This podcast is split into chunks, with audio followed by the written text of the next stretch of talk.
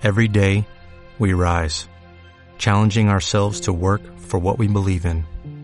At U.S. Border Patrol, protecting our borders is more than a job, it's a calling. Agents answer the call, working together to keep our country and communities safe. If you are ready for a new mission, join U.S. Border Patrol and go beyond. Learn more at cbp.gov/careers. 3 de la tarde en Canarias. Radio Las Palmas FM.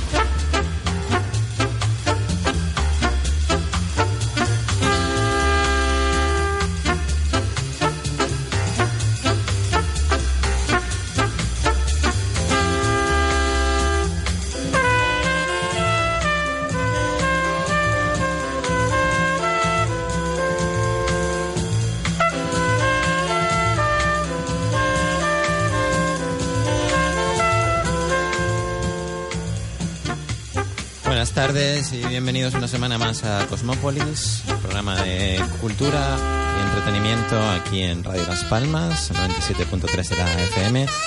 Mi nombre es Eber Martín y vamos a comenzar esta edición de Cosmópolis. Primero haciendo una, una mención, mensaje de, de apoyo y de ánimo a nuestros amigos eh, mexicanos por lo que están padeciendo, están sufriendo en estas horas después de, de la tragedia del terremoto de ayer, un, un, te- un terremoto que además eh, daba réplica en la misma fecha, 19 de septiembre, al de 1985. Eh, un momento, como digo, duro para nuestros amigos mexicanos y desde aquí les queremos mandar un saludo, un mensaje de mucho ánimo, mucha fuerza y, mucho cariño desde, nuestra tierra para todos los mexicanos que están pasando horas difíciles. Vamos a tener un programa mm, con buena música, les aseguro que, vamos a tener un programa con buena música, vamos a tener algunas referencias y vamos a hablar de la generación Beat, esta generación poética norteamericana de los años 50 de- del siglo pasado. Vamos a tener- tener también un, un invitado, eh, una entrevista por teléfono de un cineasta canario, mucho talento, eh, especializado en el documental. Y bueno, y vamos a tener también la presencia de un músico eh, magnífico, de, de mucha reputación, pero ha tenido el inconveniente de que está, no se encuentra bien, tiene un problema de salud y lo vamos a retomar más adelante en el, en el mes de octubre. Bueno, comenzamos el programa de Cosmópolis con eh, nuestra habitual sección de libros de cabecera.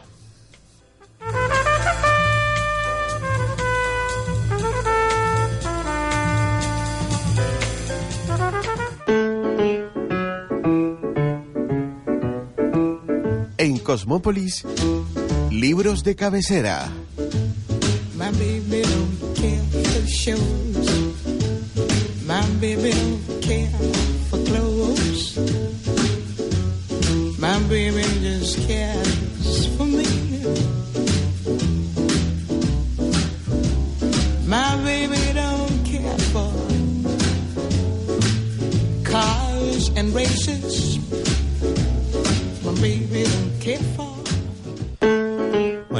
decíamos, eh, vamos a hablar hoy de la generación Beat, pero antes de meternos en, en harina y de, hablar un poco de, de esta generación y de, y de libros que vamos a recomendar, sobre todo nos vamos a centrar en la figura de Jack Kerouac y de William Burroughs. Vamos a hacer una, un par de rectificaciones que tienen que ver con el programa anterior, que, que creo que, que es justo que las hagamos. El, el- programa pasado estuvimos hablando de la, de la sonda Cassini, que mm, eh, en, las, fechas en las que se, emitió el programa iba a cometer su última su último acercamiento a, a la órbita de Saturno para luego eh, autodestruirse en la, en la atmósfera del planeta y estuvimos hablando de, bueno, un poco de lo que había sido el periplo de este, de este, de esta sonda Cassini-Huygens, pero eh, eh, cometí el error de decir que tenía el doble de tamaño que la Tierra. Y no es así, es el 50% mayor que la Luna. Lo que quería decir es que es un 50% mayor y más masivo en, en- su masa que, que la Luna, el satélite de la Tierra. Y bueno, desde aquí mi, mi mea culpa y entonar el mea culpa y, y, ruego me disculpen ese lapsus lingüe. Creo que había que hacer la, la aclaración. También tuvimos una, una, sección de música que dedicamos a, a, a la, la, figura, en este caso, de Michel Camilo. Y escuchamos una, una pieza, From Within, y yo les estaba comentando que la, la versión que les, les ofrecí era un Power Trio y también tengo que disculparme porque no era la versión original que yo les quería poner con, con una sección de trompetas y, de vientos que evidentemente no, no, se, no se escucharon durante la, el programa. Bueno, y dicho esto y hechas las aclaraciones y, y las disculpas, vamos a comenzar con, como digo, eh, este acercamiento a la generación PIT norteamericana. Mientras escuchamos de fondo este último movimiento del Mishima de Philip Glass, eh, evidentemente interpretado por un cuarteto de cuerda. Estamos escuchando eh, su último movimiento, como digo, y es una, una pieza uh, muy evocadora que además es banda sonora original de la misma de la película del mismo título, Mishima.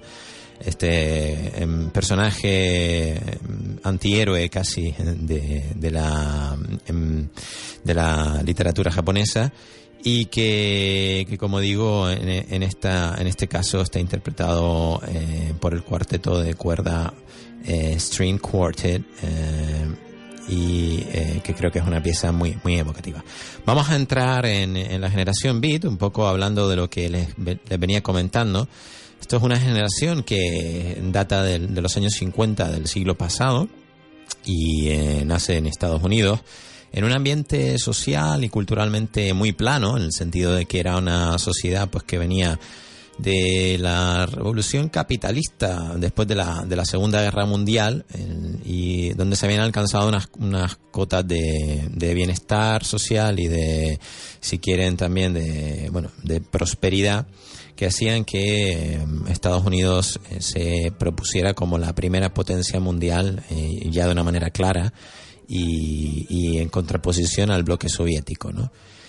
Evidentemente, este, esta um, corriente literaria, la generación Pitt, eh, es una respuesta um, cultural a, este momento, como digo, de, de mucha tensión geopolítica con, con, los estados soviéticos, eh, donde se acuñan por primera vez aquellas tensiones en torno a al, la nomenclatura de Guerra Fría, ¿no? y van a empezar a, producirse tensiones que van a, a, derivar una serie de conflictos eh, internacionales de diversa magnitud.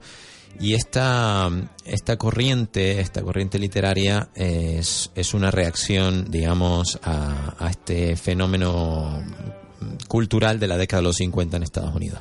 ¿Qué propugna? Pues eh, básicamente en, estos textos lo que se va a recoger es una, un anhelo por la libertad sexual, eh, un descubrimiento de la filosofía, o redescubrimiento, si queremos, de la filosofía oriental en, en Occidente. Y es una, una nueva forma de ver las cosas. Su principal, digamos, influencia y legado va a tener resonancia en la posterior contracultura o movimiento hippie. Eh, mientras esto fragua y, y, va a tener probablemente su réplica en Europa en, el, en, lo que nosotros conocemos más de cerca como el Mayo del 68, que es un, un movimiento más intelectual, eh, marxista y de izquierdas, el, el, espectro, digamos, ideológico de la generación Beat es mucho más amplio y aunque es verdad que, que mm, ayuda a acuñar también lo que es el, el, término liberals, que se refiere a la gente pues de izquierdas y, progresistas en Estados Unidos, que tiene una connotación eh, mm, diametralmente distinta a la que puede tener en, en, en, en, en Europa y en ciertos círculos de conservadores europeos pero como digo es de un espectro ideológico mucho más amplio y eso lo vamos a, tener pues en la figura por ejemplo de Lucien Carr, Alan Ginsberg y Jack Kerouac que son uh, si queremos más mucho más progresivos en su discurso ideológico y sin embargo luego vamos a tener a,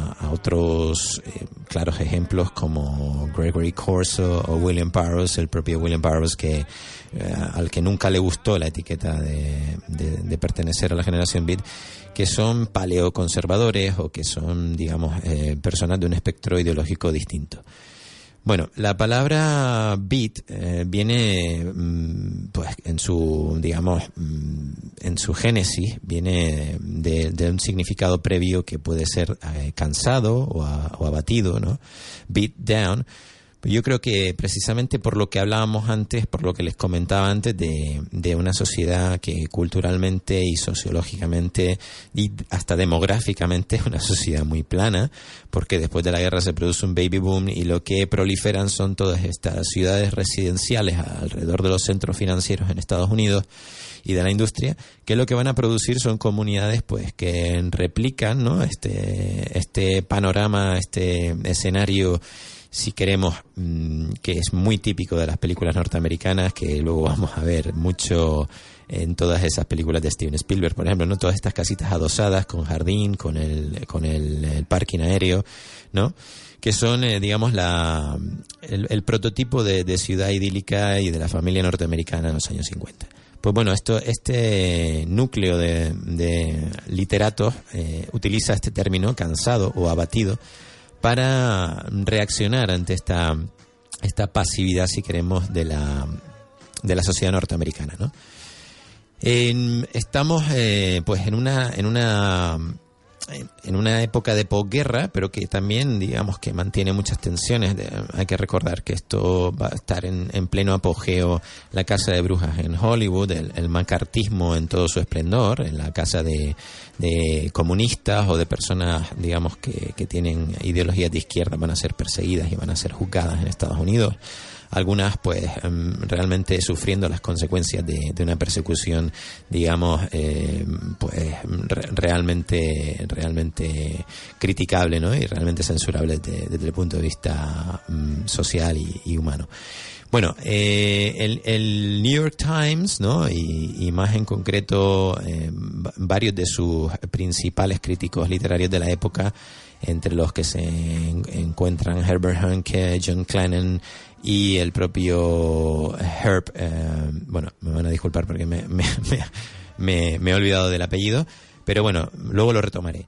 Eh, lo que van a hacer es acuñar a esta, esta generación, ¿no? que lo que viene es, como digo, eh, pues teniendo una influencia también sobre lo- los músicos y la cultura, la contracultura estadounidense que va a proliferar mucho más eh, a partir de los años 60 en, en personajes como Bob Dylan, Ian Curtis, Jim Morrison, por supuesto, ¿no? El propio William Burroughs aparece en un disco de los Doors recitando poesía de, Jim Morrison, por ejemplo. Arthur Lee, Janis Joplin, Patti Smith, eh, digamos que, que estas son todas la- las referencias que van a, a- a partir de esta generación beatnik, ¿no? Y también pues va, va a tener mm, todavía en un proceso más largo, pues va a ser también de una manera incipiente si queremos, va a ser también una influencia en, lo que luego se va a denominar eh, generación hipster, ¿no?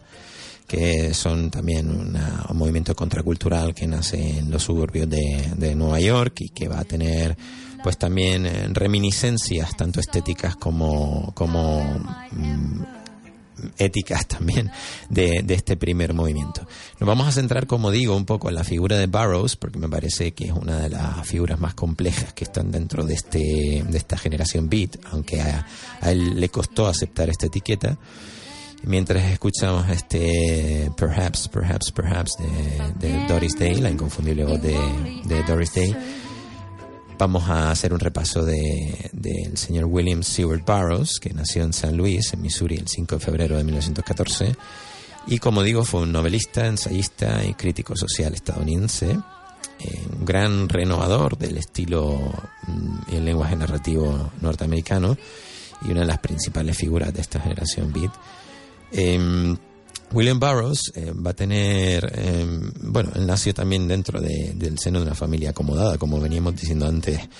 Mm, eh, casi toda la familia de, después de, de posguerra, digamos, la- tras la, seg- la Segunda Guerra Mundial, pues eh, estaban buscando una reacción y una forma de entender y de, y de entrar al mundo que era totalmente contraria a la generación anterior.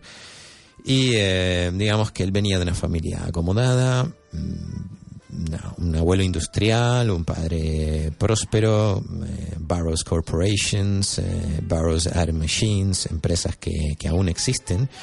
y que, como digo, le, aseguraron que tenía un, un porvenir bastante cómodo por delante. Terminó sus estudios en Harvard en 1936 y, y, bueno, desde muy joven él descubre su- sus inclinaciones eh, eh, homosexuales y, y bueno, y esto lo va a acompañar de una serie de aderezos un tanto, eh, digamos, pintorescos, ¿no? Para lo que sería eh, un contexto social completamente distinto al nuestro, pero que debemos entenderlo en ese, en ese mismo contexto.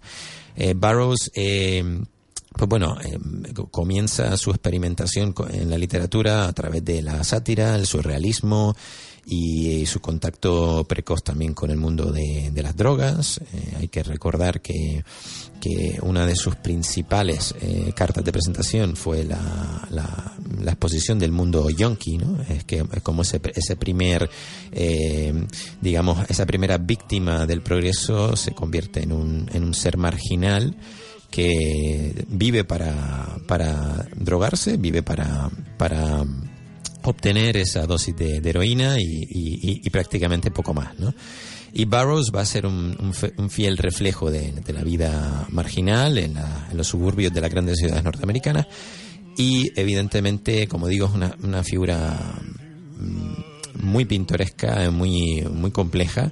Tiene um, periodos mm, de comple- completamente autodestructivos, en- entre los cuales se encuentra pues su primera incursión en la literatura pulp, ¿no? Eh, digamos que, que dedica gran parte de su juventud a la experimentación. Eh, pues co- como digo, de ahí datan también sus cartas de la ayahuasca, sus primeras eh, incursiones en el mundo de, los alucinógenos en, en México. Eh, bueno, eh, la, se integra también en la iglesia de la cienciología a principios de los años 60. Es un gran amante de las armas de fuego. Como digo, es un personaje que no deja indiferente a nadie. ¿no? Centrándonos un poco en su, en su literatura, eh, hay una, digamos que la- las marcas que caracterizan la obra de, de William Burroughs eh, son en un principio dos, ¿no? La, la literatura yonki o queer también. Eh, esto tiene una traducción compleja o complicada al español, pero vendría a significar algo así como marica, ¿no? Porque queer es, es algo así como eh, una, eh, una etiqueta que, digamos, se utilizaba allá por los años 50 para definir todo lo que venía de ese mundo marginal, como digo, y de experimentación, eh, digamos, con el mundo de las drogas, eh, el mundo marginal y el mundo de la homosexualidad que no deja de estar, digamos, de una manera sumergido, ¿no? Socialmente todavía no estaba eh, aceptado. Eh, de esta primera época datan sus collages narrativos. hay un esfuerzo denodado por destruir todo lo que sean reglas mm, sintácticas, semánticas, pero intentando no perder el sentido de lo, de lo que se está relatando o de lo que se está contando. Hay también una forma eh, de de afrontar la expresividad, que es bastante distinta a lo que se venía utilizando por parte de, los poetas anteriores a esta generación, en el sentido de que se, se utilizan perífrasis o se utilizan también hipérboles con, con un sentido, si, si quieren, de desambiguación, porque hay que eh, saber interpretar lo que, se está, lo que se está diciendo en el contexto en el que se está diciendo. Hay palabras que que son directamente, si quieren, robadas o, o tergiversadas del lenguaje más común o del lenguaje más, más eh, eh, socialmente aceptado, pero que vienen a significar cosas totalmente distintas y esto produce una especie de jerga, un slang, que es como una, un lenguaje cifrado, un lenguaje que, que solo van a entender entre, entre ellos, ¿no? y que les permite de alguna manera pues superar ese miedo a expresar lo que lo que están poniendo de manifiesto en, en su obra ¿no? de esta época proceden la trilogía Nova Express La máquina blanda y El ticket que explotó Eh, hay también toda una serie de, de palabras que están eh, si quieren se toman prestadas de otros idiomas. También hay muchos vocablos, eh, si quieren, indígenas, que no tienen muy claro su significado, pero que vienen a aportar sonoridad al, al, al cuerpo de los poemas. Y también hay una cosa que es eh, muy, muy, muy característica de la poesía de William Burroughs, que son las onomatopeyas, es decir, eh, hacer una descripción sonora de aquella sucesión de, de, de, eventos que están produciéndose durante, durante el, la narrativa o la, o la, o la el, el, transcurrir de la poesía y, y, se traducen directamente con sonido de chac chac, tuk tuk, boom boom, ¿no? Y en ese sentido, pues también es una, es una poesía muy pop que, que toma prestado de, de, o que va a inspirar también de alguna manera a toda esa generación pop de, de pintores como Rauschenberg, como el propio Andy Warhol. Bueno, eh, digamos que nosotros queríamos destacar hoy aquí de, de, de The Cosmopolis eh, toda la obra en general de, de, William Burroughs, porque creemos que tiene una, una, una, continuidad a lo largo del tiempo y aunque difieren en calidad, pues bueno, es una obra bastante recomendable y cuando menos en, amena y divertida para descubrirla todos aquellos que les interese también explorar los límites del lenguaje, creo que es una, una obra que le va a aportar eh, muchísima, muchísima eh, experiencia y muchísima calidad. Les voy a recomendar eh, tres mm, fragmentos, ¿no? Ciudad de la Noche Roja, el, lugar de los caminos muertos y tierras de Occidente. Eh, yo creo que donde el autor William Burroughs consigue mayor equilibrio entre experimentación y, y evolución, y eh, digamos que también es el primer camino que va a tomar hacia un retorno hacia la escritura lineal y abandonar un poco más las técnicas experimentales para eh, fraguar definitivamente un estilo, que es lo más importante que debe hacer un escritor siempre. Por último, pues eh, poner de manifiesto cuáles han sido, digamos, las, principales mmm, repercusiones que ha tenido Barrows en la, en la cultura popular norteamericana y yo creo que para todos aquellos que no las conozcan pues es muy eh, evidente pero también es, es muy importante poner de, manifiesto que toda la cultura grunge de los años 90 también está muy influida por, por William Burroughs y en este, en este caso músicos como Ian Curtis eh, también en los 80 David Bowie, Patti Smith y el propio Kurt Cobain, que son declarados admiradores de, del escritor norteamericano. Y con esta nota terminamos hoy por hoy esta recomendación en libros de cabecera para la generación beat norteamericana y la figura de William Burroughs.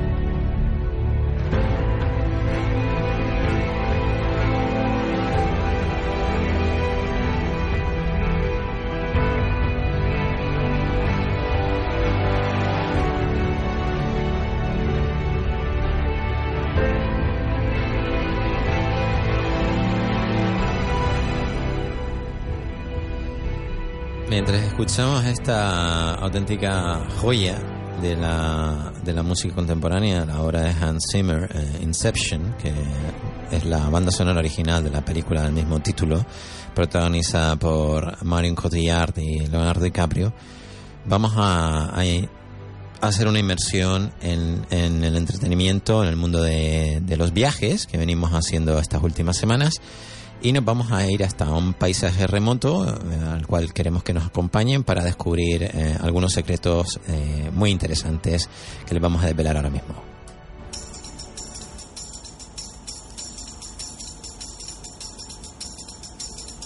En Cosmópolis, esto es entretenimiento.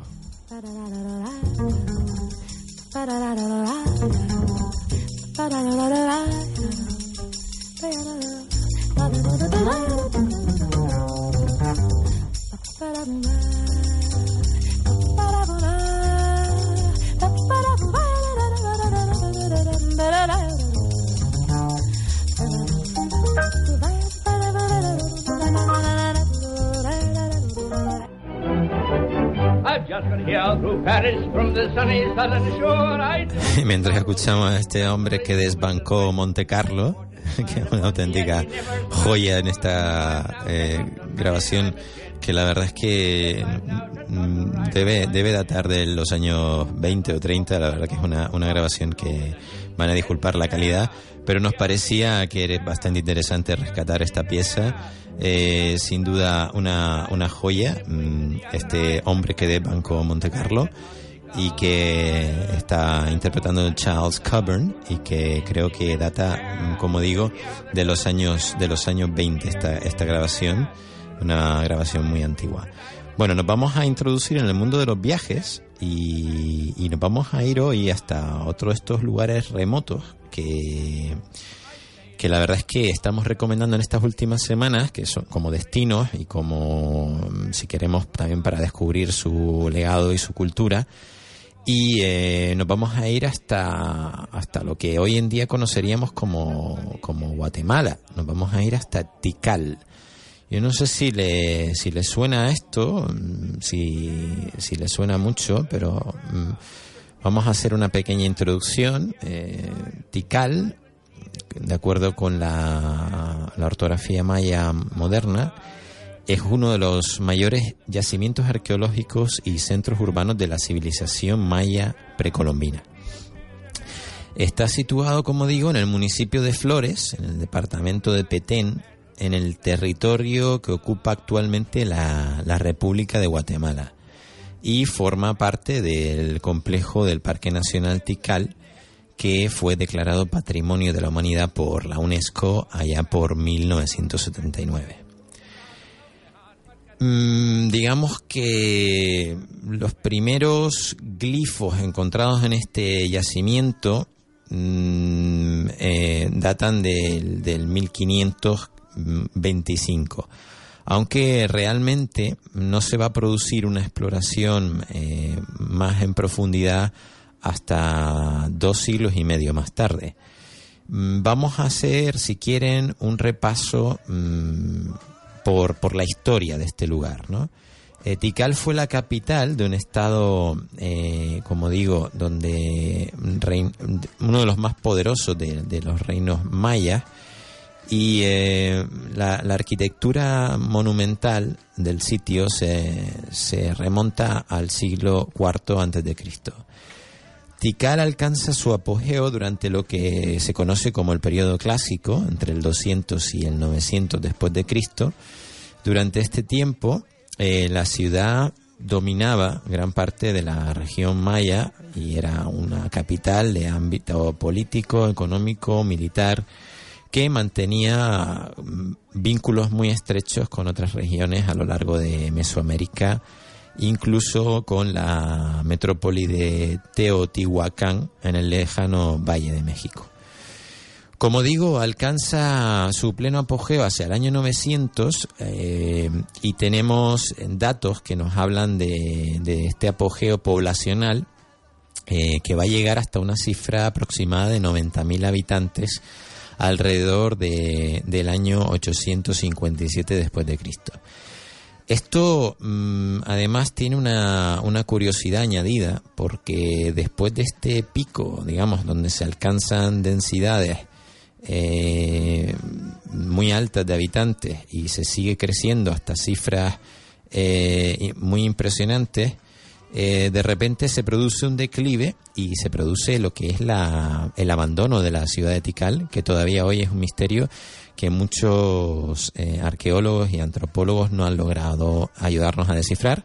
Hay algunas teorías que hablan de, bueno, de problemas con, con la, con, no sé, con el nivel freático, con el agua, eh, no sé, mm, problemas también propios del, del declive de la, de la civilización maya, la- el declive propio de esta civilización pero no hay una respuesta, digamos, precisa a por qué se produce el abandono de esta, de esta, de este yacimiento.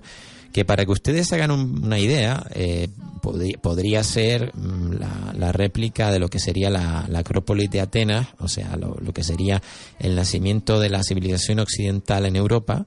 Pues esto, esa Acrópolis ateniense y esa, esa Atenas de Pericles próspera y- y democrática, pues eh, digamos que, que tendría réplica en estas ruinas de Tikal y en esta civilización maya, ¿no? que era la más avanzada en toda eh, Mesoamérica. Bueno, vamos a hablar un poco de las creencias religiosas, pues evidentemente nos vamos a encontrar con manifestaciones artísticas, eh, pintura y escultura sobre todo, donde van a predominar las serpientes de dos cabezas, el dios jaguar, que está eh, muy presente en todas estas civilizaciones, los dioses bufones, aves celestiales, eh, eh, que, que, bueno, son aves casi casi mitológicas, eh, y que van a conectar y a representar lo que, lo que para ellos era el mundo simbiótico de la, de la Tierra y el inframundo, el mundo de los muertos. ¿no? Bueno, eh, como, como decíamos, hay un, un gran misterio alrededor de, de este enigmático abandono de, de la ciudad de Tikal. Mm, hay eh, algún antecedente de que se producían este tipo de abandonos y que se hacían de improviso, los habitantes recogían sus pertenencias y simplemente abandonaban el lugar para desplazarse, eh, guiados por evidentemente sus líderes y sus gurús, pero eh, lo que está claro es que en un cortísimo espacio de tiempo se produce este inexplicable éxodo eh, que se va a prolongar a lo largo del siglo IX después de Cristo, como decíamos, y sobre el que se han formulado innumerables teorías, eh, pero que ninguna de ellas está suficientemente contrastada o demostrada científicamente como para ser aceptada como una, una versión oficial de lo, de lo sucedido. Eh, la historia moderna o más reciente, bueno, sabemos que el conquistador español Hernán Cortés pasó a, a muy poquitos kilómetros de las ruinas de Tikal en 1525, como les decía, pero no la, no la llega a mencionar en, en sus cartas, en sus escritos. Eh, sí que fueron seguidos los escritos de John Lloyd Stephens en el siglo XIX, que son eh, lo- los más conocidos y los que mm, tienen ma- mayor reputación, y Frederick Catherwood, también su ilustrador, eh, escucharon rumores de esta ciudad perdida con edificios blancos y pirámides cuyas partes mm, superiores mm, domina- eran dominadas por, la, por una selva salvaje y, y- casi virgen, ¿no?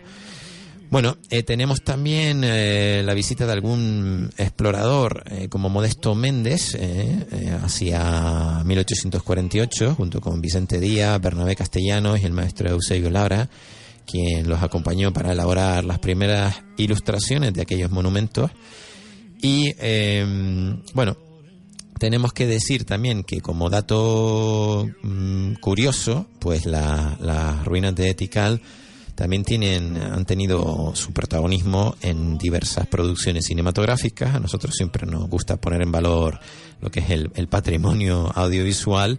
Y en este caso pues tenemos que hacer mención a, a dos, mm, dos películas, una la del cineasta estadounidense George Lucas que utilizó Tikal como escenario principal para la base rebelde en su primera película de la serie Star Wars, en el episodio cuarto, y que se estrenó en 1977 y también tenemos la, la- el rodaje de la, de la británica Moonraker, eh, de la saga James Bond, filmada en 1979 y que fue protagonizada e interpretada por Roger Moore. En, no sé si recuerdan la escena, pero él llega en un planeador y desciende eh, hacia el gran templo del jaguar y descubre que esta ciudad maya, pues bueno, mm, eh, está... eh, se lanzan unas naves secretas al espacio, es como una especie de, de, de, cabo cañaveral ficticio donde se, se están lanzando naves espaciales a- al espacio, ¿vale? Bueno, eh, terminar diciendo que también nos tenemos que sentir orgullosos desde desde aquí eh, por haber contribuido tanto a la conservación como al desarrollo y a la cooperación eh, de esta de estas ruinas, ya que eh, el principal financiador de estas ruinas de Tikal en Guatemala es precisamente España y ha sido el único país que a través de su Agencia Española de Cooperación Internacional para el Desarrollo, AECIT, ha colaborado durante más de 20 años en la recuperación y puesta en valor del patrimonio. Entre 1991 y 2011 eh, se han producido, pues, mm, como digo, aportaciones por valor de más de 2 millones de dólares para la recuperación de los templos 1 y 5 para la plaza principal de los siete templos, una parte muy importante eh, que constituía, digamos, el centro neurálgico del reino maya. Y eh, también, bueno, pues mm, eh, digamos que ha sido visitado en numerosas ocasiones por eh, ministros, eh, el último, el, ministro de Asuntos Exteriores y Cooperación del, del anterior gobierno, José Manuel García Margallo, que eh, precisamente cuando visitó las ruinas pues dijo que bueno aquí se siente uno orgulloso de ser español porque han sido 20 años de liderazgo en la cooperación española en la recuperación de lo que es la joya indiscutible del mm, mundo maya Así que bueno, esa es nuestra recomendación hoy para, para este mundo de viaje, de entretenimiento. Eh, estas ruinas de Tikal en Guatemala. Eh, pueden googlear, pueden deleitarse con estas pirámides, estos palacios de paredes blancas y la verdad es que es una recomendación que las visiten y las conozcan y las hagan suyas. Así que ruinas de Tikal en Guatemala.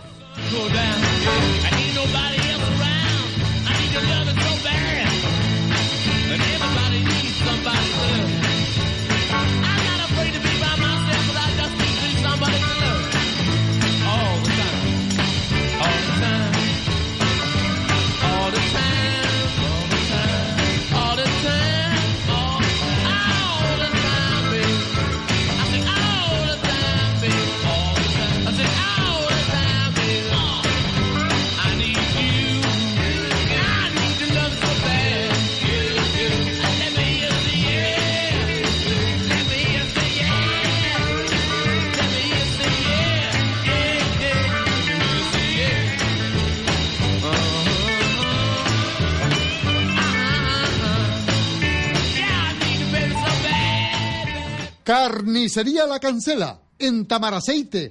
Haga su pedido llamando al 91 64 22 928 91 64 22. Carne de res, carne de cerdo del país, con el aval del Matadero Insular de Gran Canaria. Ganadería y carnicería la Cancela. Comunicamos que abrimos de lunes a sábado de ocho y media de la mañana a 3 de la tarde y de 5 a 9 de la noche. Hoteles, restaurantes, bares, supermercados, carnicerías, comercios del sector del ramo de la alimentación. Llamen y hagan su pedido en el 928 91 64 22. Carnicería La Cancela en la calle Pintor Pepe Damaso 48, frente a Mercadona, en Tamaraceite. Les esperamos. Siente la magia de la puesta de sol acompañado de un buen cóctel y la mejor música en Café del Mar, en Boulevard El Faro.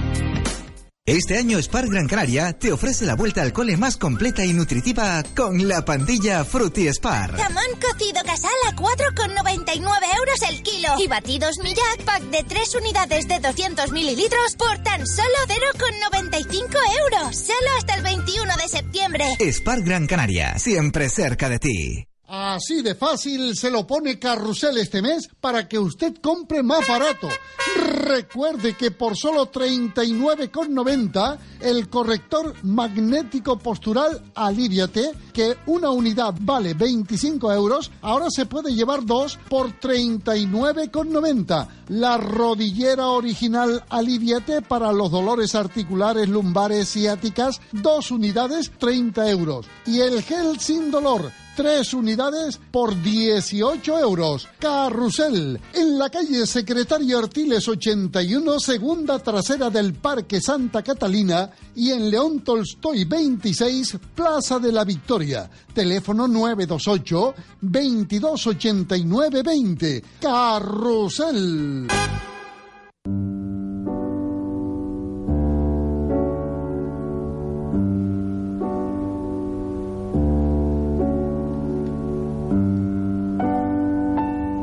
En Cosmópolis, la banda sonora de tu vida.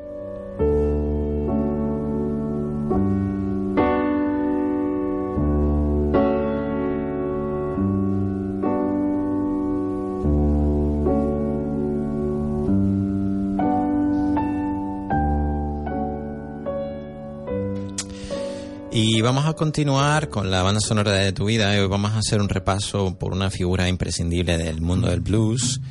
Y se trata, eh, evidentemente, de John Lee Hooker, eh, uno de los principales exponentes de la música blues norteamericana, que falleció el pasado 21 de junio de dos- 2001.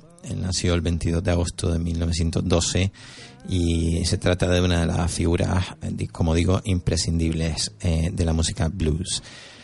John Lee Hooker nació en Clarksdale, Mississippi, en Estados Unidos, y eh, ha sido, di- digamos que junto a pues B.B. King, Blind Willie Johnson,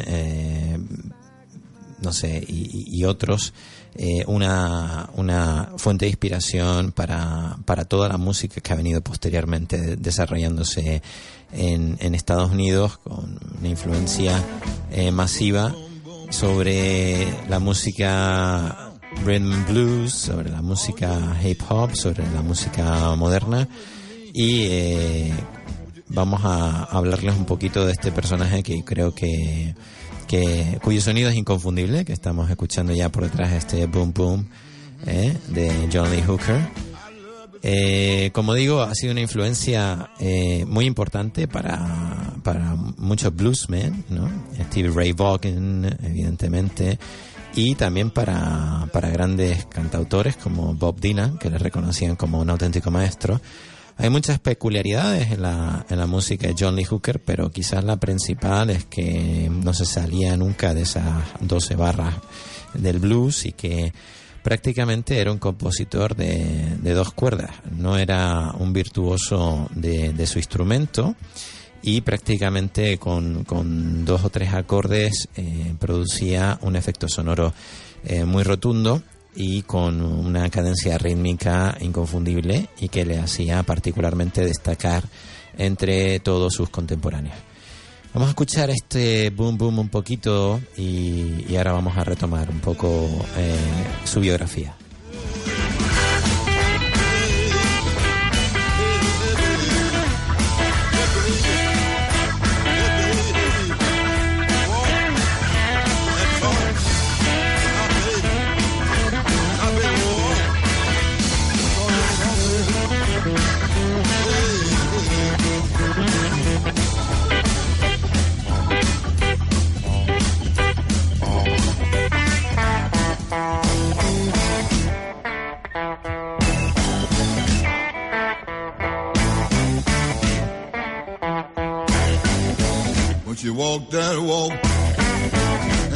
That talk and whisper in my ear. Tell me she love me. I love that talk, that baby talk. She knocks me dead right off my feet. How, how, how, how? Yeah, yeah. Now, baby.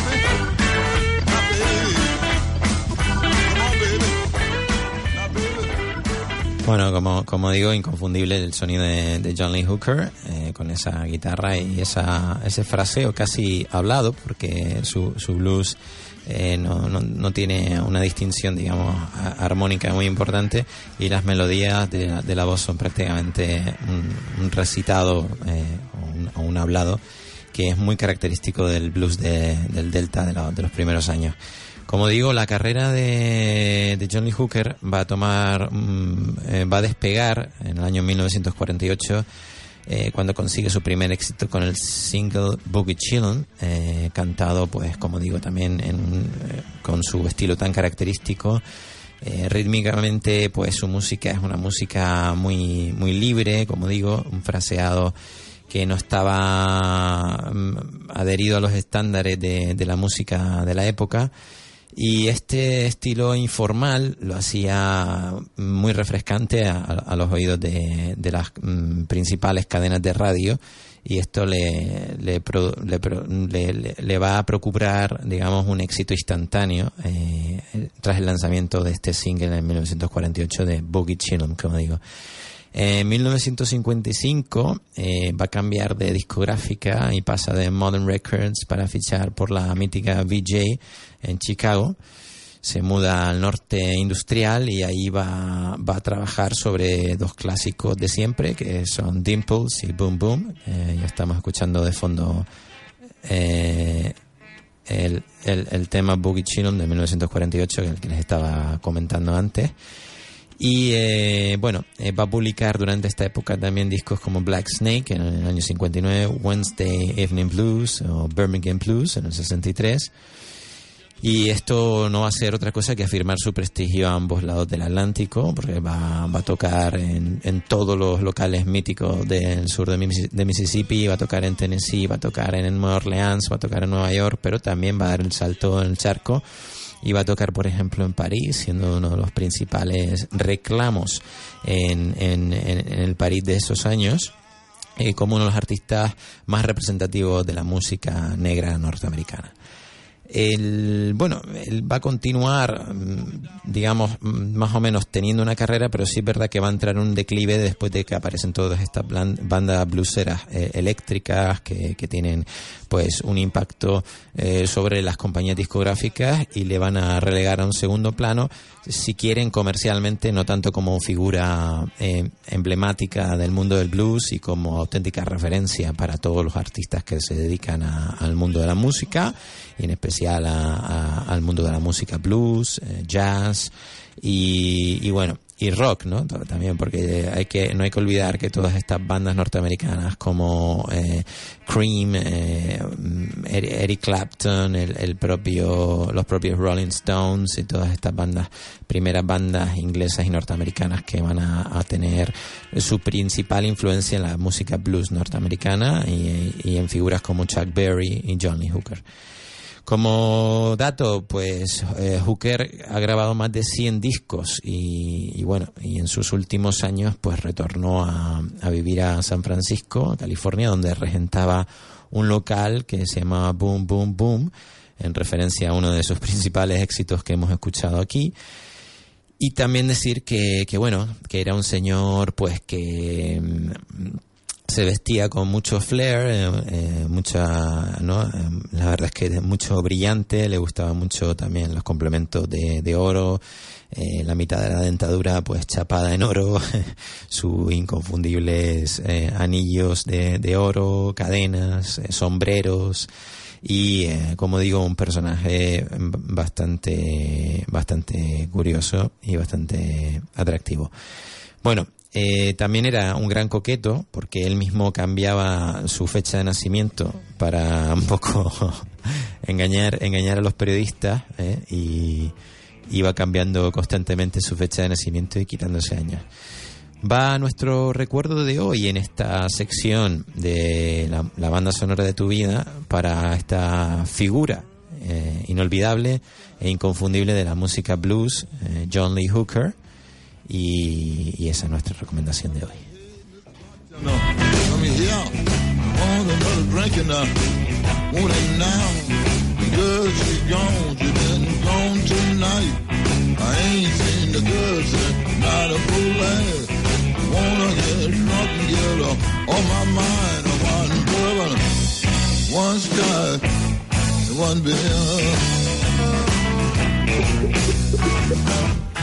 And Now sitting there drinking, getting stoned.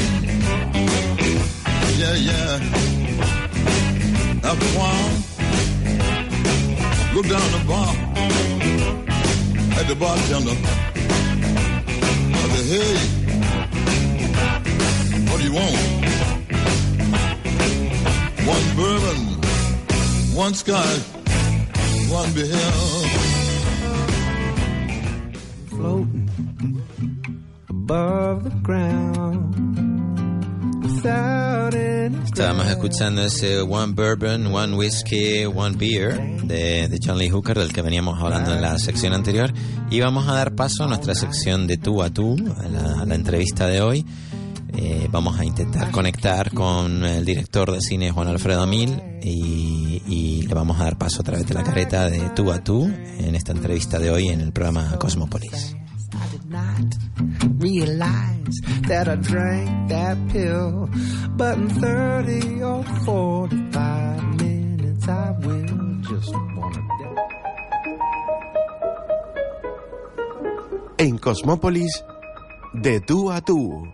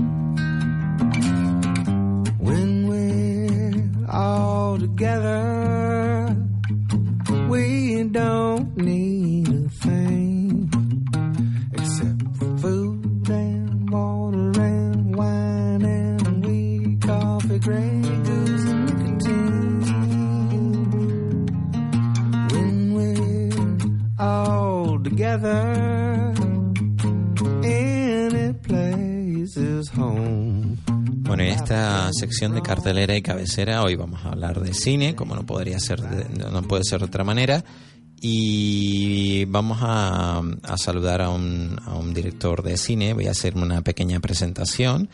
Él es un, un director de, yo le conozco principalmente como un director de documental.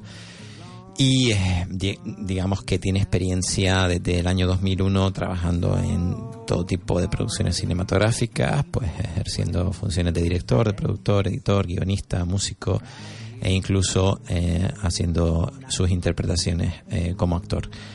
Bueno, eh, su repaso, vamos a hacer un repaso breve por su biofilmografía. Eh, sus cortometrajes Soy un héroe, 2012, El cazador, 2013, Errata creativa, 2016 y Olvidada, 2016. Han recorrido festivales por Tenerife, Gran Canaria, La Palma, Barcelona, Budapest y China, obteniendo diversos premios. Y eh, como digo, yo entro en contacto con él a través de una primera obra, largometraje documental en 2015 que se llama Héroes Modernos, una obra de temática deportiva que mm, viene a aterriza en nuestro en nuestro festival en el FIC Galdar y en el Festivalito de La Palma y em, recorre diversos festivales en España, México, Italia, Estados Unidos y la India, eh, completando un periplo muy exitoso.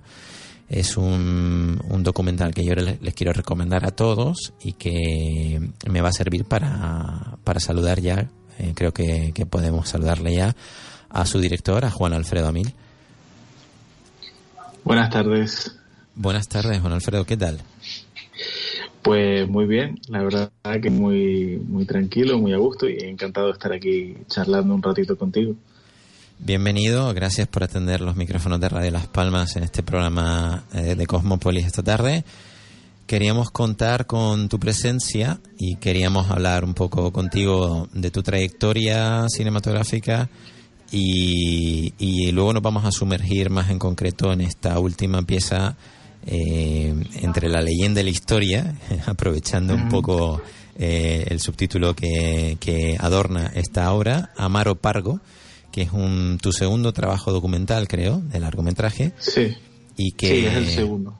Y que se estrenó en, en Televisión Canaria y que he podido, que he podido ver y que la verdad que me ha, me ha gustado mucho. Eh, sin más dilación, Juan Alfredo, te quería preguntar un poco eh, cómo comienza tu, tu amor, tu, tu relación con esta, con esta profesión, porque, como he dicho antes, pues llevas desde el año 2001 trabajando, pero me imagino que hay un punto de inflexión, hay un momento en tu memoria en el que descubres que, que este mundo te gusta y que te quieres dedicar eh, con mayor o menor, digamos, intensidad, pero que te quieres dedicar a esto. Eh, sí, yo, bueno, yo tengo muy mala memoria para los momentos clave. Sé que siempre me ha gustado el cine y siempre me ha gustado las, las historias, ¿no? Y en, algún momento, cuando me enteré que la gente se dedicaba a, a, esto, ¿no? A contar historias, pues eh, sabía que posiblemente sería donde, donde acabaría, pero el punto de inflexión, el momento donde yo me doy cuenta de que quiero hacer esto es un, un verano cuando tenía iba a cumplir de 12 a 13 años, yo cumplo en, agosto. Eh, mi tío Carlos Amil, que es director de cine en Galicia, estaba preparando el, el guion de su primer largometraje.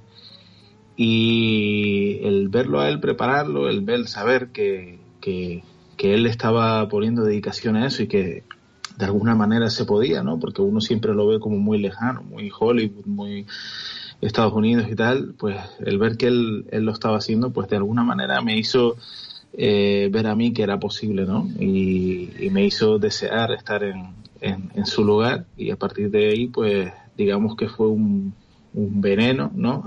un gusanillo que, que entró hasta que, que, bueno, que ahí sí, ¿no? Hasta que, bueno, hemos estado haciendo nuestros, nuestros primeros pinitos, ¿no? Te inocula el veneno de, del audiovisual y me imagino que esto empieza como todo con una vertiente más lúdica, de empezar a jugar con cámaras y, y, a, y a, experimentar y a, y a, y aprender también, ¿no? Porque de esa manera también se aprende de una manera más autodidacta al principio. Pero, sí. ¿cómo, ¿cómo son esos primeros pasos, esos primeros cortometrajes, Juan Alfredo? Bueno, yo eh, realmente a mí me regalaron una cámara con 15 años y la verdad que no eh, grababa muchas eh, paridas, vamos a decirlo claro. Pero es curioso porque hoy en día eh, una de las cosas que envidio de los, de los jóvenes hoy en día que los programas de, de edición y que todo tiene que ver con el ordenador son tremendamente sencillos y te los puedes descargar en un momento. En, entonces, en mi época, para poder editar, eh, necesitabas tener dos vídeos y ciertas tecnologías que a lo mejor yo que era un chico del sur de Tenerife tenía que ir a Santa Cruz para, para conseguirlas. Eran, son cosas que no era, no era tan sencillo hacerlo, entonces nunca llegué a editar ninguna pieza así, pero sí que eh, ya cuando entro en la universidad, eh, lo que intento es como es, es tan, había tanta clase teórica y tanto aburrimiento que lo que quería buscar era una manera de, de empezar a practicar, de eh, tocar las cámaras que hubiera, hacer cortos, eh, cosas que no me atrevería a enseñar ni, ni a mi mejor amigo, ¿sabes? porque, porque son auténticas basuras, pero, pero que me sirvieron, que todo fue, fue significando que, para que yo pudiera, eh, digamos, trabajar, para que yo pudiera ir aprendiendo, ¿no? Un poco lo que es este, eh, al fin y al cabo es un oficio, ¿no? Al fin y al cabo es una, es, de alguna manera es un, bueno, es un arte, no dicho de una forma rimbombante, pero sí que el arte es hacer las, digamos que es hacer algo bien, ¿no? Hacer algo tiene que mejorarse y practicarse, por decirlo de alguna forma. Y, y es ir metiéndote y sobre todo mucho ensayo, mucho ensayo y mucho error y, y ir conociendo qué cosas eh, van funcionando y qué no. Y yo creo que es un constante aprendizaje. Van llegando, de la experimentación pasamos un poco más a, digamos, a, saber lo que estás haciendo y, aprender con esa cámara, y como dices, y con la evolución de las tecnologías, pues también, porque eso lo, quiero poner más de relieve más adelante en la entrevista, pero sí es verdad que tú eres una, como, como he descrito en la introducción, eres una persona que, ha tocado todos los, los mimbres y en ese sentido pues te dedicas a la dirección pero también compones tus propias bandas sonoras, compones, eh, editas, montas tus piezas y, digamos que en ese sentido eh, estás mu- muy sumergido en esta, en esta materia del audiovisual desde, desde varios puntos de vista. Eh, me imagino que eso al principio también nace por necesidad, lo que hablabas de la limitación de recursos y de la limitación de las tecnologías, pero le has ido cogiendo, digamos, el, el, el gusto, ¿no? También a hacer las cosas y, y, y Sí. aprender todo eso, ¿no? Sí, sí, la verdad que sí. Eh, yo hubo unos años que estuve en una escuela de cine donde nos enseñaban a que, a que, bueno, nos intentaban animar a que solo nos delimitáramos a una sola función y como mucho a dos y no te atrevas a más. ¿No? Sí. Querían que nos especializáramos un poco porque también es verdad que colabora la industrialización, ¿no? Pero es una cuestión de que de que una vez que sales de la escuela e intentas eh, eh, hacer cortos y trabajos con ese tipo de, de, de limitaciones, contando con mucha gente.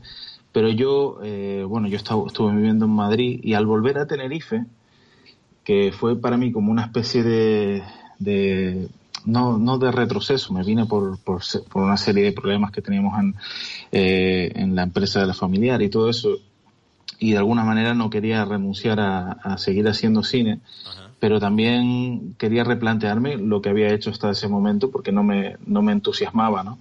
Y dije, bueno, voy a, voy a experimentar, voy a probar y voy a intentar hacer las cosas yo mismo. De, de, de hecho, empecé a experimentar con otros formatos, de grabar con teléfonos móviles, grabar de, de diferente manera y, al mismo tiempo dije, voy a atreverme eh, con, la música porque siempre había tenido eh, melodías en la cabeza y muchas veces siempre necesitaba la ayuda de mi amigo Juanma Martínez que, que controla mucho más de música que yo eh, para llevarlas a cabo y tal pero luego él me explicó ciertos conceptos básicos de los programas de, de música y, y empecé a, a trabajarlo yo mismo, luego pues el, el guion evidentemente y el montaje que para mí es una fase eh, primordial en el cine y en la que me encanta pues perderme y experimentar y probar. Y es lo que tú dices, o sea, acaba siendo, empieza siendo por necesidad, pero yo realmente estoy muy a gusto eh, haciendo las cosas de una forma un poco más artesanal, aunque me lleve más tiempo, ¿no? En, en Héroes Modernos a lo mejor estuve dos años trabajando, pero porque cada función me, me tomaba mi tiempo y iba haciéndola yo mismo.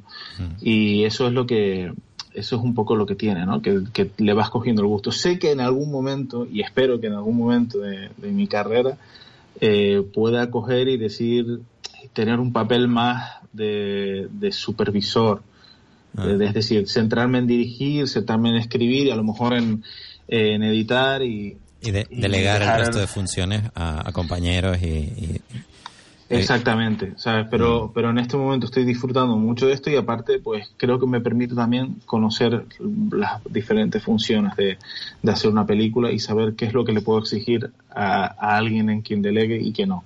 A mí me Entonces- pareció una de las principales virtudes, eh, yo cuando te descubrí, la verdad que me di cuenta enseguida que estabas haciendo todo de una manera, pues digamos, autosuficiente, que estabas, estabas trabajando eh, de una, una manera autónoma, que sé que es muy difícil y muy complicado, porque muchas veces se pone en valor el hecho de poder trabajar con, con equipos amplios y demás, que también tiene su, su intríngulis, pero no deja de, de ser complicado el, el hecho de de, de ser tú, digamos, el, el, el que tenga que medir, ¿no? Eh, pues tanto el guion como la escritura a través del montaje o la edición, la música y valorar todo eso y poner eh, tu criterio eh, para, para que quede una, una obra redonda. ¿no? Yo tenía un profesor, Juan Alfredo, en, en Londres, en la universidad, que nos decía, le decíamos, no, yo es que voy a dirigir y a escribir y a, y a montar y tal, y él, él decía, pero tú qué te crees, Orson Welles, porque aquí se, cri- se critica todo, ¿no?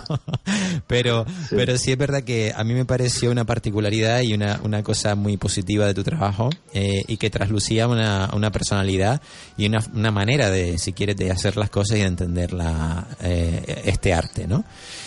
Eh, te quería preguntar, eh, después de ese ímprobo esfuerzo autodidacta de haber adquirido toda esa, esa serie de conocimientos, llegan los primeros eh, reconocimientos a tu obra y llegan también las, las primeras, digamos, eh, muestras de que, de que tu obra eh, tiene influencia sobre los demás y de que y de que es apreciada por ahí fuera, ¿no? Y eso también debe ser una satisfacción personal muy importante.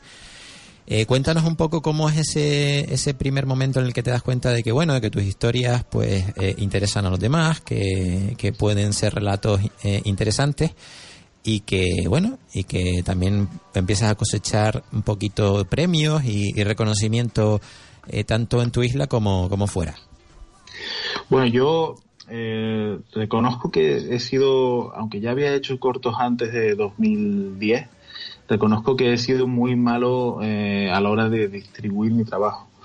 Es cuando ya más tarde empiezo a, darme cuenta de que, de que tengo que bajarme al barro y empezar a moverme en, en festivales y, y hacer un trabajo que la gente no se da cuenta, pero que es totalmente y radicalmente diferente al, a lo de que a lo que es hacer una película, como es tener que enseñarle a la gente tu, tu obra, ¿no? Y es, bastante complejo. Yo cuando realmente eh, empiezo a, darme cuenta de que, de que eh, tengo algo, no, no de que tengo algo que le gusta a la gente, sino de que la visión o el estilo que estoy que estoy desarrollando eh, empieza a gustar a la gente es una proyección en el en Mobile Fest Tenerife de Soy un héroe. Eh, un montón de gente se me acerca, es la, la sección canaria de Soy un héroe, pero bueno, no llega, digamos que no llega al- a la final del, del, del concurso, pero un montón de gente al, al salir de, al, a terminar la proyección se me acerca y me dice, oye, para mí la, la mejor pieza del concurso. Oye, tal, me encantó, oye, de verdad, gracias, eh, tal, no sé qué. Y fue como una reacción súper espontánea. Yo he estado en muchas proyecciones en las que eh, la gente es muy muy positiva, muy buena, es muy amable a la hora de decirte lo, eh, de decirte las cosas, pero no es espontánea en el sentido de que tú vas y preguntas, ¿no? Y muchas veces o algunos intentan evitar decirte cosas, pero en este caso concreto eh, era espontáneo por parte de ellos y ellos se acercaban, los espectadores se acercaban a, a hablar conmigo, a decirme que, les había gustado mucho. Entonces yo sé que en ese momento es cuando eh, te das cuenta, no todo le va a gustar a todo el mundo, pero sí que te das cuenta de que siendo tú mismo y manejando tu estilo y tocando los temas que te intereses, puedes, puedes llegar a gente, puedes llegar a, a- a conectar gente. Muchas veces nos obsesionamos con eh, buscar historias que puedan gustar a la gente y en realidad lo que tenemos que hacer es eh, buscar eh, cosas dentro de nosotros con las que podamos conectar con la gente, pienso yo. Ese primer momento de Soy un héroe, donde te das cuenta que, que recibes el entusiasmo de, de los que están, de los espectadores que están contigo contemplando la pieza. Viene también El Cazador en el año 2013, que es un corto muy interesante, muy recomendable. Creo que tiene alguna selección también por ahí en algún festival. Eh, Sí, sí. En Galdar también. Sí, exacto. Y, y bueno, eh, seguimos evolucionando, Juan Alfredo, y llega un momento también que creo que es un punto de inflexión en tu carrera, que es este largometraje Héroes Modernos.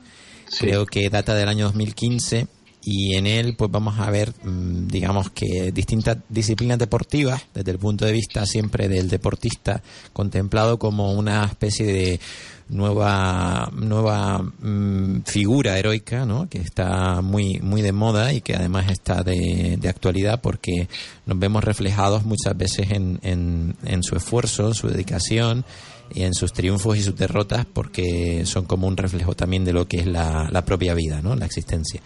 Oye, háblanos un poquito de este Héroes Modernos y de, de cómo es la génesis del proyecto y, y cómo, cómo te planteas hacer e- o contar esta historia.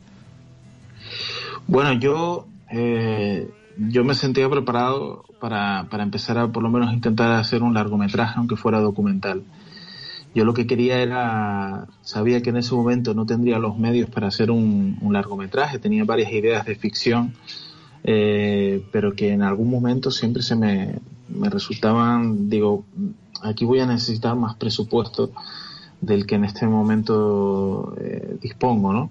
Y en ese, en ese momento, eh, ya te digo que nunca sé cuándo me hace clic la cabeza, pero sé que eh, me surge la idea, porque yo siempre había querido hacer eh, un, documental sobre varios deportistas y tal, y narrar su, su día a día, su, el, digamos, la, la acción deportiva, ¿no? El En el momento en el que ellos están haciendo, practicando el deporte, ¿no? Porque la mayoría de los documentales de deporte siempre narran cosas de su vida, de su pasado, etcétera, pero yo quería centrarme en la acción deportiva y de repente pues me surgió esa idea, digo, ¿y por qué no me lanzo a hacer esto, no? ¿Por qué no me lanzo a buscar eh, varios deportistas en, en- de un modo no antológico, ¿no? En el sentido de, de- en, el, en el sentido de las antologías de, por ejemplo, las antologías de poesía que, que recogían a varios poetas con con sus poemas y tal.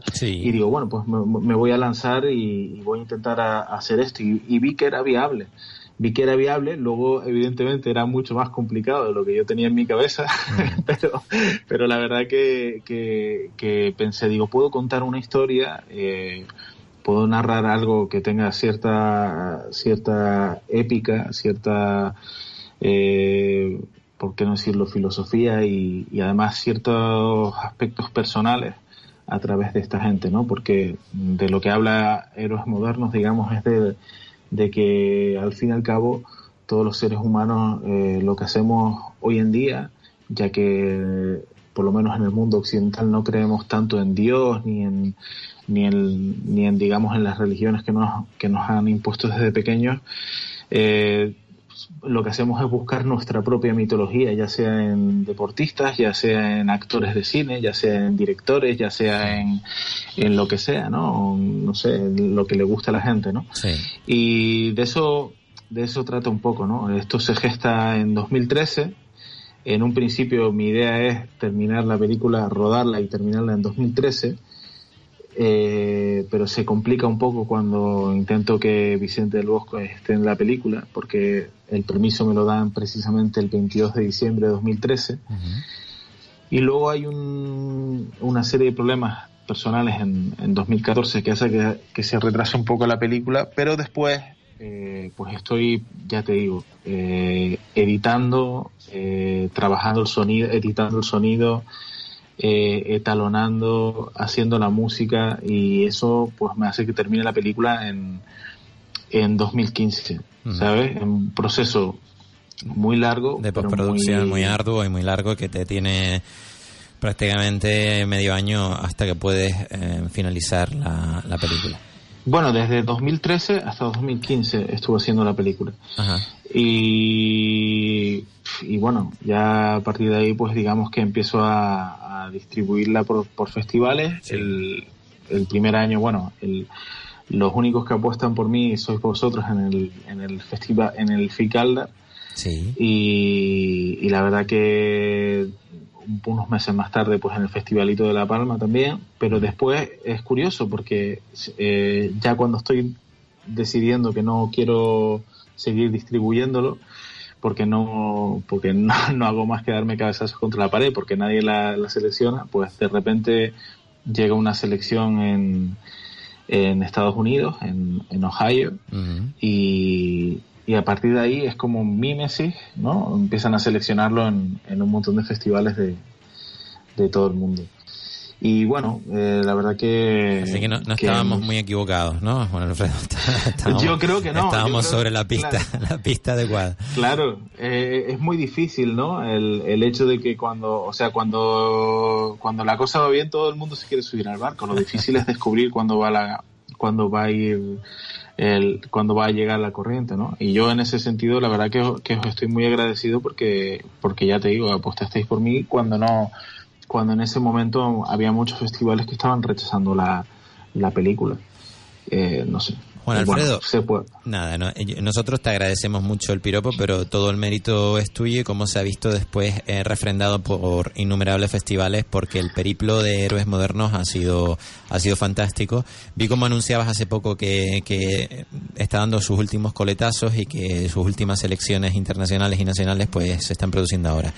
Eh, yo te quería decir que desde un punto de vista formal, Héroes Modernos es una pieza que para que nos entiendan nuestros oyentes eh, está compuesta de una serie de imágenes que tú vas captando de diversos eventos deportivos, entrevistas y demás, que digo que desde el punto de vista formal tiene que tener una complejidad eh, absoluta para, para luego la edición, el montaje, la cantidad de footage, la cantidad de material que tenías ahí para luego seleccionar y que eso tuviera un hilo conductor y fuera una narrativa, digamos, más o menos, eh, pues como dices tú, ¿no? Que nos va a ir contando la peripecia de estos héroes y heroínas eh, que además mezclan deportes mayoritarios y minoritarios y que lo hace de una Sí. manera como muy desenfadada, ¿no? Sin quererle dar eh, como mayor relevancia al fútbol o al baloncesto que a deportes minoritarios y poco conocidos que tienen, digamos, menos seguimiento de masas o menos seguimiento a nivel eh, mediático, pero que tienen tanto valor como, como cualquier otro, ¿no?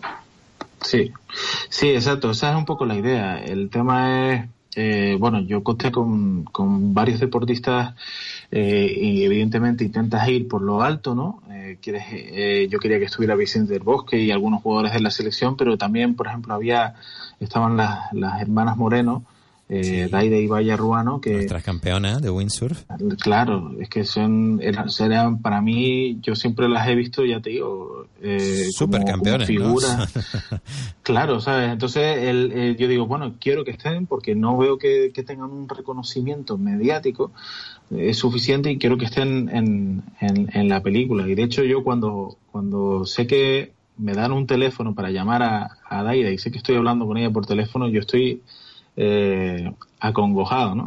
porque, porque para mí es como si estuviera llamando de repente, pues ya te digo, a Michael Jordan, ¿sabes? O yo qué sé, o a cualquier deportista que tú digas que es, coño, que, es el, el, el cenit, ¿no? Digamos, de, de un deporte. Sí, además se nota que te lo tomas así, Juan Alfredo, porque se ve muy representado en la, en la pieza que no haces ningún distingo entre lo que puede ser una estrella de, del Real Madrid o de la selección española o el entrenador eh, de la selección española y, y las hermanas Ruano, por ejemplo, y eso se nota, se nota y, y se, Claro. se traduce luego a, a la pieza, ¿no? Oye, Claro. eh, eh, quer- queremos, después de este periplo maravilloso de héroes modernos, queremos también saber eh, algo sobre esta última pieza que yo he podido ver recientemente y que la verdad que me pareció una historia fascinante. Y quiero también que me cuentes un poquito eh, cómo es la génesis del proyecto de, de Amaro Pargo. Porque Sí. creo que es un documental que me imagino que también estarás ahora en ese proceso que hablabas de, de- de dificultad máxima de distribuir y, y demás, pero bueno, no sé en qué situación se encuentra, pero me gustaría que me hablases un poco de esta, de esta última pieza de documental, largometraje Amaro Pargo. Sí, eh, bueno, Amaro Pargo fue, es un proyecto que, que en realidad a mí viene como un encargo. Eh, yo sé que eh, creo que ellos llevaban ya varios años detrás de eh, realizando el proyecto. De hecho, en un principio iba a ser eh, otro otro director, Roberto Chinet, que después se desvinculó del, del proyecto. Y en enero eh, Benjamín Reyes me, me, me contrata a mí, ¿no? Entonces, a partir de ahí, pues digamos que, que como director tomó las riendas del proyecto y empezamos a, a- ya había una parte, ya habían, ya tenían varios expertos y algunas partes de la, de la preproducción eh, realizada y que eran interesantes, otras que yo personalmente no preferí no utilizar, pero luego empezamos a, a digamos que fueron empezamos a prepararlo todo porque además teníamos un deadline ya que había un contrato de precompra con, con Televisión Canaria y, y por unas cuestiones, por diferentes cuestiones, pues en ese momento teníamos que, teníamos seis meses, si no me equivoco, para, para poder terminar el, el proyecto, ¿no? Eh, fue muy interesante en el sentido de que es un personaje que histórico del que se sabe se sabe mucho y se sabe poco es muy curioso Amaro Pargo porque de repente hay mucha gente que sabe quién es no por todo el tema de, de, de cuando exhumaron su cadáver y todo eso. Pero también al mismo tiempo hay poca gente que sabe quién es de verdad. Todo el mundo habla de que es un pirata no cuando en realidad era un corsario. Y y creo que me parecía muy interesante eh, investigar sobre, sobre qué es lo que, sobre quién era realmente Amaro Pargo. Como en todos los buenos trabajos, que yo no estoy diciendo que mi trabajo sea, sea bueno, pero eso lo tienen que juzgar ustedes, pero lo que, pero creo que lo que a mí más me interesa es eh, básicamente que hay muchas preguntas que se responden, pero otras que quedan pero al mismo tiempo se generan otras preguntas diferentes, ¿no? Sí. Y, y eso es lo que a mí me interesa más. Una, lo que más me entusiasma del proyecto es el hecho de que es la primera vez que se hace, ¿no? Eh, un trabajo audiovisual eh, largo sobre el personaje y que es una piedra de toque para que otros para que otros hablen eh, sobre él. Eh, luego sobre lo que tú dices de, de- la distribución del, del- trabajo, bueno, ahora hay un contrato con Televisión Canaria que podrán emitir el, el documental durante siete años. Y luego la verdad que, eh, bueno, para ser honestos, ahora mismo la, la relación con la productora no es, no es muy buena. Entonces, la verdad que no, no tengo mucho conocimiento de lo que ellos van a hacer para, para, para distribuirla.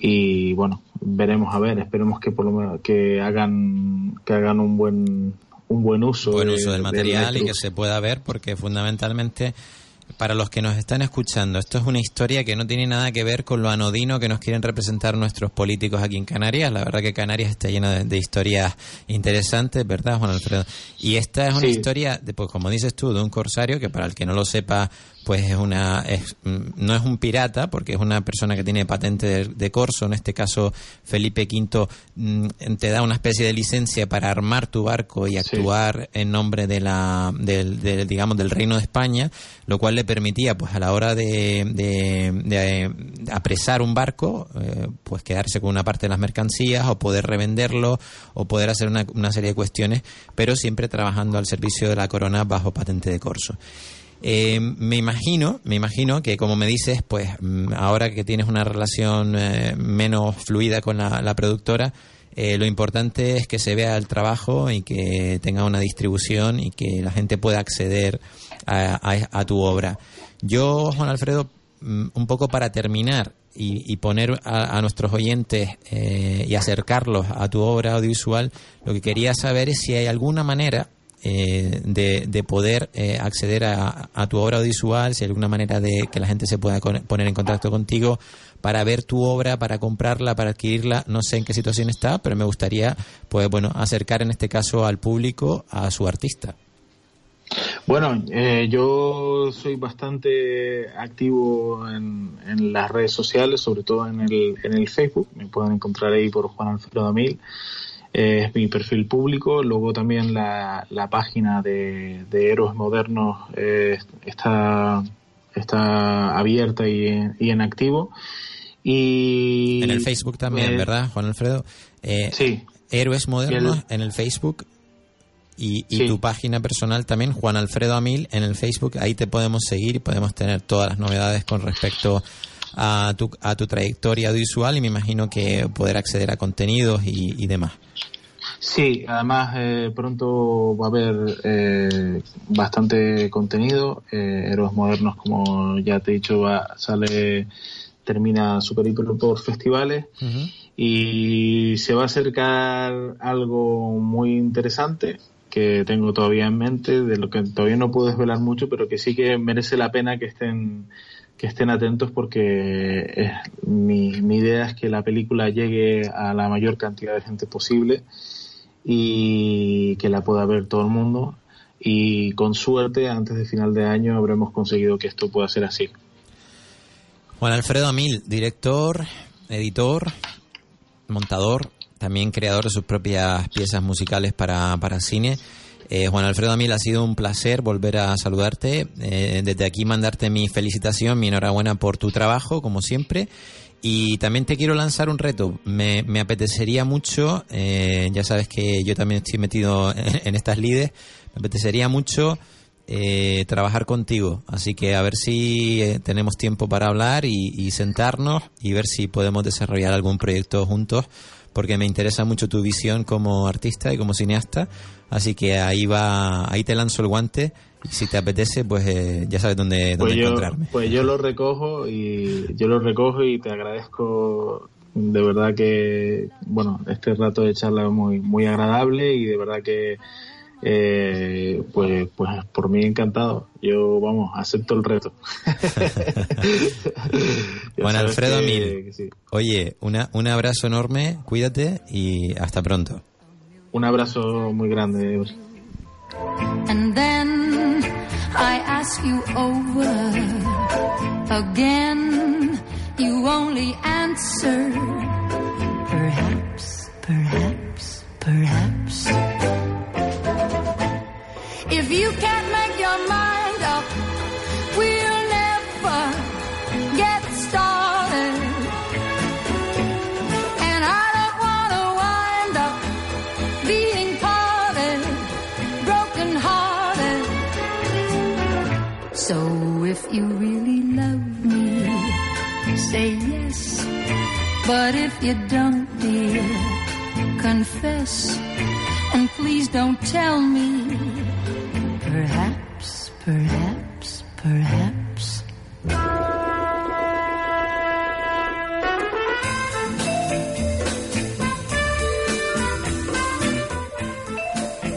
Bueno, escuchando este Perhaps, Perhaps en la voz sedosa de Doris Day, un clásico inconfundible. Esta actriz y cantante maravillosa. Eh, vamos a despedir el programa de Cosmopolis por hoy y lo vamos a hacer con eh, una recomendación, como siempre, para redes sociales.